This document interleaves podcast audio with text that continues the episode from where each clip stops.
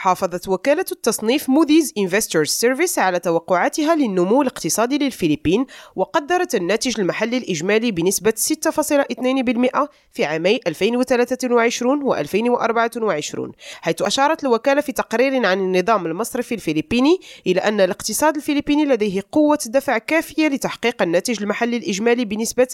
6.2% في هذه السنة والسنة المقبلة مشيرة إلى أن معدل النمو في الفلبين سيظل من أعلى المعدلات في آسيا حيث قالت موديز الناتج المحلي الإجمالي بالفلبين مدعوم بنمو قوي في الاستهلاك المحلي مشيرة إلى أنه على الرغم من الزيادات الكبيرة في أسعار الفائدة التي تهدف إلى السيطرة على التضخم واستقرار العملة المحلية فقد سجلت الفلبين في عام 2022 نموا في الناتج المحلي الإجمالي بنسبة